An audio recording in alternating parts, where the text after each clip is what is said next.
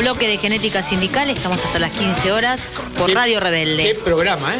Así es, y vamos a tocar un tema, ¿no, Vasco? Que es el tema de las pymes. Y para eso te comento, Adolfo, que vamos a estar conversando con este, nuestro próximo entrevistado, que ahí me dice Cecilia que ya está en línea, vamos a presentarlo como corresponde.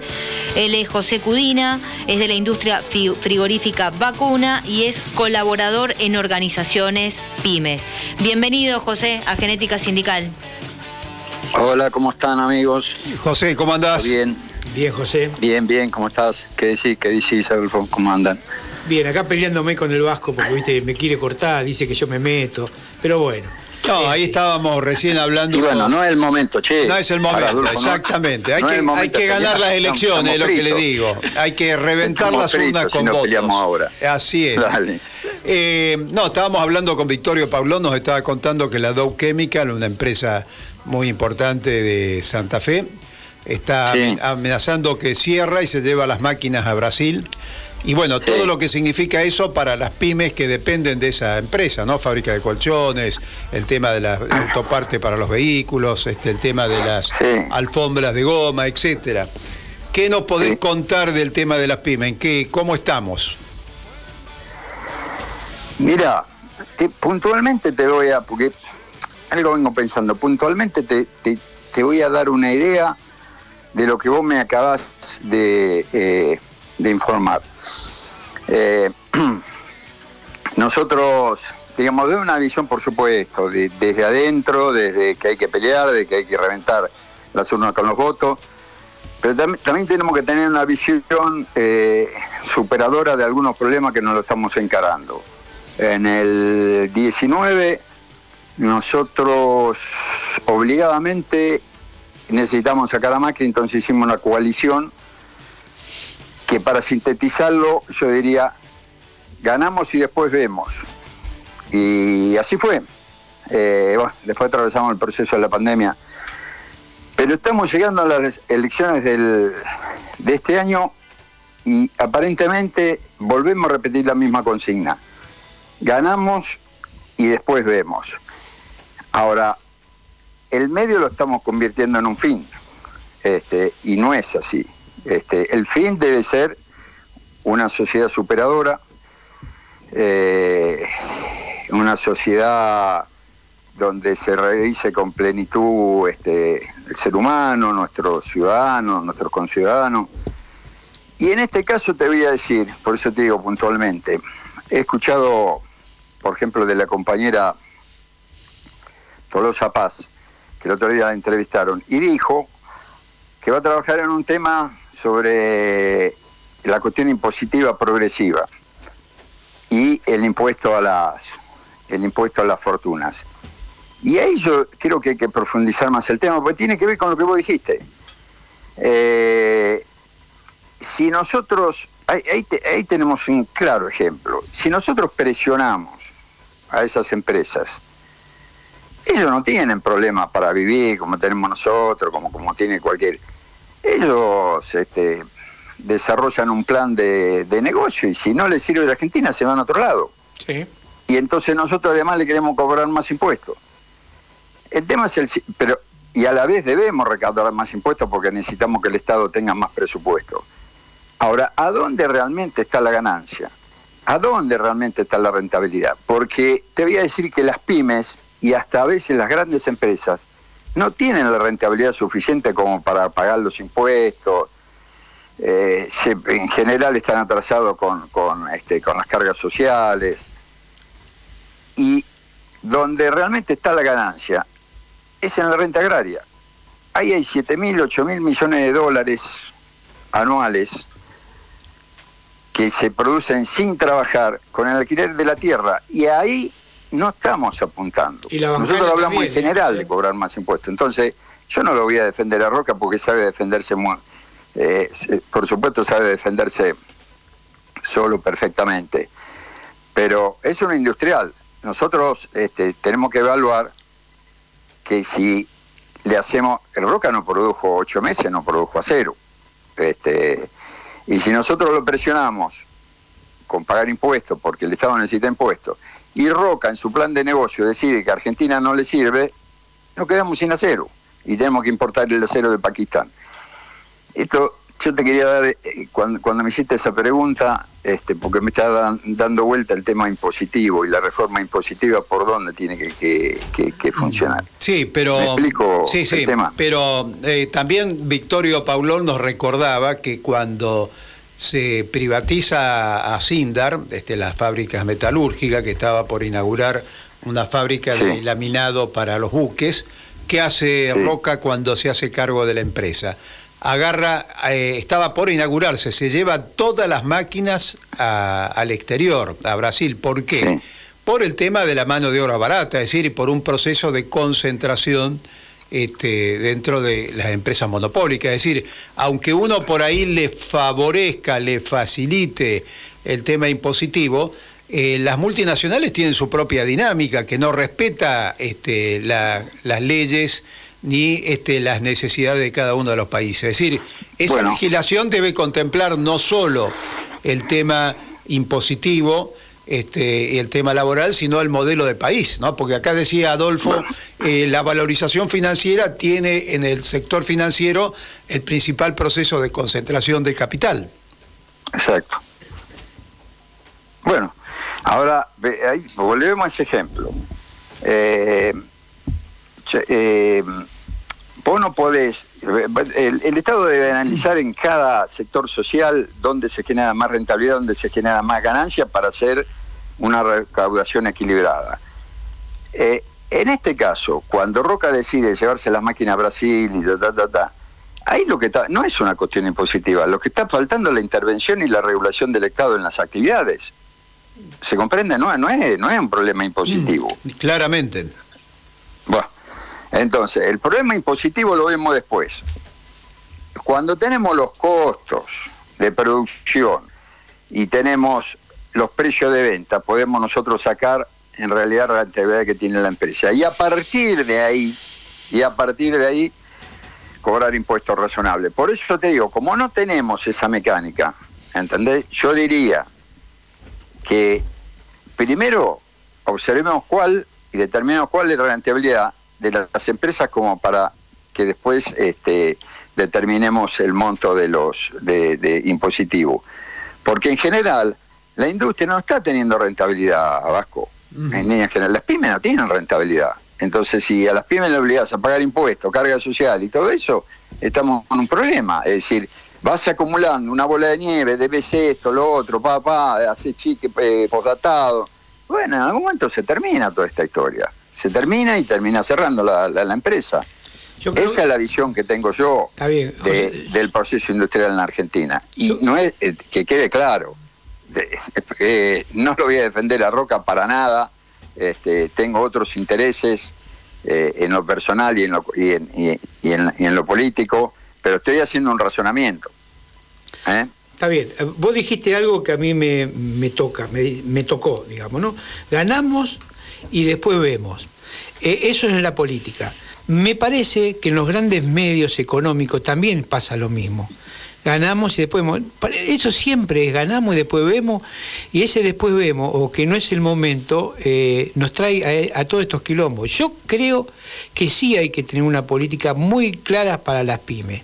Pero también hay que tener otra política para las multinacionales. Vos hablamos del grano, hablamos de los, de los bancos y hay tantas cosas que hay que hablar como para cambiar la materia eh, eh, económica de nuestra patria. Digo, este es el tema, digo.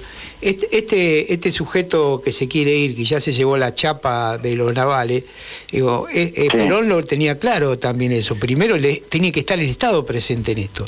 Y hoy el Estado no está presente. Y ese es un problema. La política es un problema para mí que no eh, pone los puntos donde lo tiene que poner. Esa es mi mayor preocupación, porque atrás de esa política están los laburantes. Y es cierto que no le podés sacar a las pymes pero sí es cierto que hay otros medios que le puede sacar. Y también es muy cierto que en este país hay hambre y de algún lado hay que rascarla para que no haya hambre. Y eh, del lado que hay que rascarla son las multinacionales, si le gusta bien y si no que se vayan y que el Estado se haga presente, y de los bancarios también, no digo de los trabajadores bancarios, sino de la banca. De la banca. eso me parece los banqueros, decís vos. Sí, de los banqueros. Los banqueros. los banqueros, discúlpeme compañera bancaria. Los bancarios son los trabajadores, los banqueros son los dueños de los bancos. La timba financiera, está claro. Menos mal que tengo una compañera, viste, que me, llama la atención. Bueno, ese, eso es lo que veo yo, eh, José. Digo que tenés razón en una parte y en otra parte, digo, atrás también están los trabajadores que tienen necesidades. Si Roca se quiere ir, y bueno, el Estado que se haga presente. Cuando hicieron los barcos Perón, primero los alquiló y después hizo la flota más grande de Latinoamérica. hasta que no se tome la política...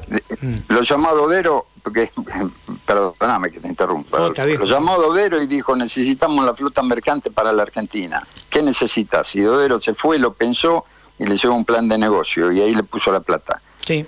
Fue así. Son decisiones políticas. Así es. Ahí está el tema. ¿eh? Mm, eh, José, ¿cómo intervienen? Sé que están, han armado una mesa política de pymes. Eh, ¿Cómo intervienen las reivindicaciones de las pymes este, tan necesarias? Digamos que es una de las columnas centrales de ese Frente Nacional este, que hay que conformar junto con los trabajadores. ¿Cómo intervienen en la campaña electoral? ¿Qué propuesta tienen? ¿Cómo interpelan a los candidatos en plena campaña? Sí. Mira, hay, dos etapas claramente diferenciadas y, algo más te voy a decir. Eh, los trabajadores tienen 70 años de, historia y de experiencia en organización y, las pymes realmente nada, salvo un proceso muy corto, que fue el de Helvar. Eh, las dos etapas eh, se, diferencian de esta manera. Nos juntamos individualmente muchas pymes y fuimos armando un, un complejo de organizaciones pymes en los cuatro años que yo entiendo que fueron los de la resistencia, ¿eh? los de los reclamos, los de las reivindicaciones. Cuando empezamos a hacer gobierno, claramente cambió la etapa. Había que construir, había que construir, había que aportar hacia una comunidad que discuta un modelo productivo, un modelo eh, de un modelo de desarrollo permanente, estable sustentable e inclusivo. Nosotros creo que los pymes, por esa eh, dificultad que tienen, que mencioné antes, que no, no, no, no, no vienen con la experiencia de participar en la comunidad, en la política, este, todavía no interpretamos esta etapa. Está muy difícil. Todavía seguimos en la etapa de reivindicaciones. No comprendemos que tenemos que participar activamente en el gobierno para como parte de una comunidad organizada donde respalde, donde se discuta y se respalde los planes de gobierno para que puedan tomar las decisiones que tienen que tomar. Porque si no existe esto, la comunidad, donde se apoyan las decisiones de las decisiones de, transformación del gobierno, y estamos dejando al gobierno solo. Entonces, en el ámbito sindical veo que, que se está generando un proceso de decisión y participación y discusión de estas cosas. Y las pymes por ahora hay un esfuerzo individual. Eh, eh, digo individual de, de, personas eh, que bueno que en esta en estos últimos en estas últimas semanas estamos tratando de, de, de, de, concentrar todas estas ideas y formar una una mesa una mesa de acción política donde donde se tenga una posición común y podamos participar en los diferentes espacios que tienen que ver con la formación de, lo que llamamos la comunidad organizada, ¿no? Sí, en, definitiva se trata de poner el caballo delante del carro, ¿no? Es decir, eh, algo de eso también ocurre en las estructuras políticas. Los compañeros entran en las disputas de los cargos institucionales y no se sabe para qué modelo, para qué propuesta. Este, acá con las pymes pasa lo mismo, o sea, hay eh, una dispersión de entidades gremiales en las disputas, digamos, de, cargos institucionales y, no está claro eh, la propuesta del modelo de país que tenemos que plantearnos. Creo que en eso hay una similitud, ¿no? Y coincido plenamente con, el planteo. eso empieza a desarrollarse, el tema de eh, poner primero la política de las pymes y después ver cada institución gremial cómo se lleva esa propuesta, esa política a las diferentes organizaciones gremiales. Seguro, seguro. Sí, sí, este, es lo que decís vos. Hay, digamos, producto del desarrollo de la conciencia de, este espacio, hay una, digamos, hay una falta de entendimiento de lo que es la participación política. Cuando asumía este gobierno, eh, se entendió que participar políticamente era ocupar una silla cuando nos invitaba el Ministerio de Producción. Y la verdad que era formalmente una silla donde se opinaba, pero, pero no se tenía, se tenía presencia física nada más, pero no se tenía presencia política, ni, ni, ni decisiones políticas, ni eran tenidas en cuenta. Entonces, bueno, un proceso también difícil que tiene que ver con la cultura eh, política y participativa de las pymes, pero indudablemente eh, esto hay que modificarlo porque es un sector importantísimo, hay 600.000 pymes más, sumarle todos los empleados y la familia, es una porción muy importante de la sociedad y no se puede construir un modelo productivo de desarrollo e inclusivo si no participa este sector, o si este sector no es consciente del programa que tenemos que construir. ¿no? Yo eh, estoy diciendo esto y soy optimista porque estoy trabajando estoy trabajando en esto, pero eh, cuando hago estos comentarios tengo que decir que esta es la realidad, ¿no? Eh, el proceso va a ser posiblemente este, un poco más largo y un poco más lento que en, otro este, que en otro espacio. quizás nos ayuden, quizás, quizás digo, quizás nos ayuden eh, las organizaciones gremiales en este trabajo de confluencia que están haciendo para para empujarnos a a entender que tenemos que tomar decisiones políticas nosotros también. Bueno, vos, José, eh, mandaste una consigna que decía ganemos y después vemos. Yo voy a cambiar esa consigna. Digo, ganemos y después eh, eh, peleemos, cambiemos este modelo, exijamos. Digo, porque ya no va más un país así de este, con este modelo. Digo, hay que empezar a exigir. Si bien tenemos que ganar, tenemos que poner todas las fichas ahí para ganar, también sabemos que hay que exigirle. Y si no le exigimos, eh, va a pasar lo que está pasando ahora. ¿eh? Así que cambio de consigna. Por, lo menos yo le voy a cambiar para mí, no para los demás.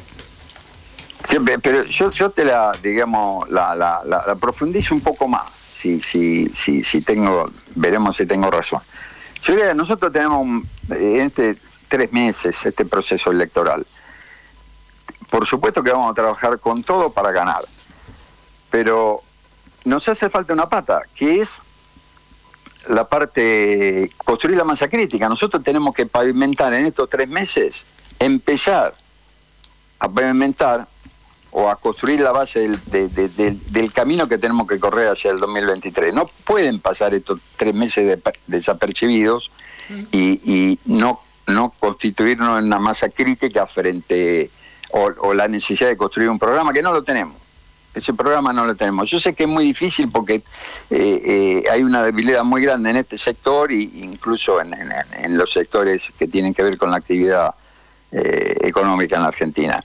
Pero bueno, hay dos o tres temas, dos o tres temas fundamentales. El, precio de la comida, hay que tomar decisiones. no es difícil entender el precio de la comida porque, porque es alto y porque se origina. El tema de la energía. Nosotros estuvimos peleando hasta, hasta la policía salimos a manifestar y nos tiró gases gases y, ahora resulta que nos conformamos con el con el mismo precio de la energía que, puso Aranguren. Eh, cuando el estudio, eh, hay compañeros que están estudiando, el, la boca de pozo este, es eh, 3, 35 eh, pesos, el 35 dólares el barril, sumale 15, 20 y estamos en un, en, un 50 pesos. Con eso nos da la mitad eh, la mitad del, valor del combustible. Estos costos no lo estamos haciendo, parece un enigma. ¿Por qué la verdad que no nos metemos en los costos? Bueno, hay, mucho, hay muchos temas por, por, por resolver José, y te agradecemos mucho, pero se nos fue el programa, así que te vamos a tener que, despedir y te agradecemos mucho que hayas este, e, establecido esta comunicación con nosotros. Un abrazo. abrazo, José. Un abrazo, José. Conversamos con José Cudina, que él es de la industria frigorífica vacuna y colaborador en organizaciones PYME.